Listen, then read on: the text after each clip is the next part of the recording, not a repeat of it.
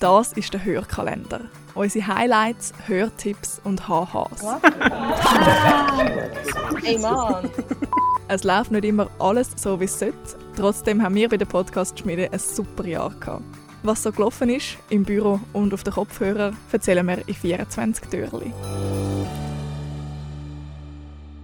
Ich bin Nico Leuenberger, der Gründer der Podcast Schmiede. Und jetzt sind wir da, beim letzten Türli. Morgen ist Weihnachten. Das Team der Podcast Schmiede verabschiedet sich in die Weihnachtsferien, aber nächstes Jahr sind wir zurück und es wird ein wildes Jahr.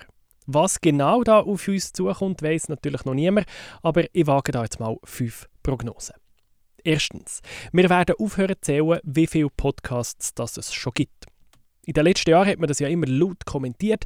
Im April 2020 hat es zum ersten Mal eine Million Podcasts im Index von Apple.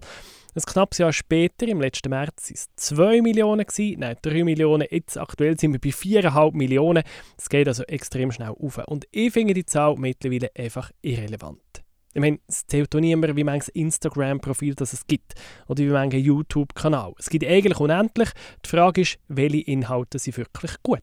Und wie finde ich einen Podcast, der genau für mich der richtige ist?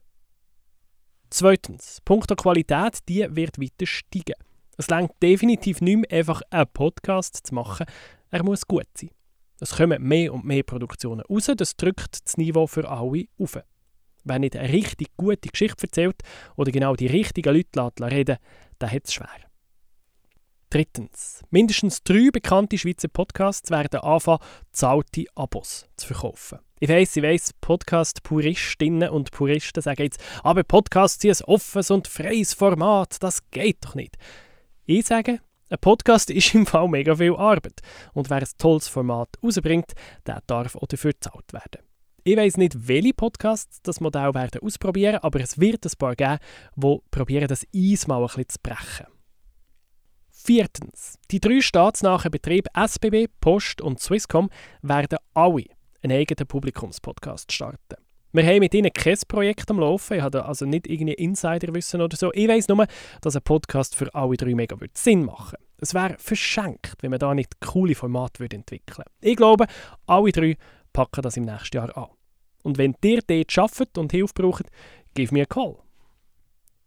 Fünftens, Spotify expandiert in die Schweiz und lanciert die ersten schweizerdeutschen Spotify Exclusives.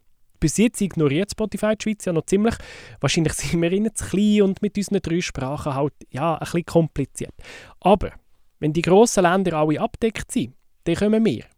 Es muss natürlich eine Knüller-Story sein, die ein gutes Exclusive abgibt. Aber die haben wir bei uns ja. Wir haben den Finanzplatz, wir haben Swissair oder ich wüsste da noch einen Doppelmord, der eine super Story abgibt. Spotify, auch für euch gilt, give me a call. Das war es von unserem Adventskalender. Merci fürs Zuhören. Merci für eure Treue in diesem Jahr und wir freuen uns mega auf das 2022. Habt schöne Festtage und wir hören uns dort. Einschalten, abschalten, lachen, hören und lernen. Das war unser Jahr. Die Podcast-Schmiede wünscht eine klangvolle Adventszeit. Wir hören uns.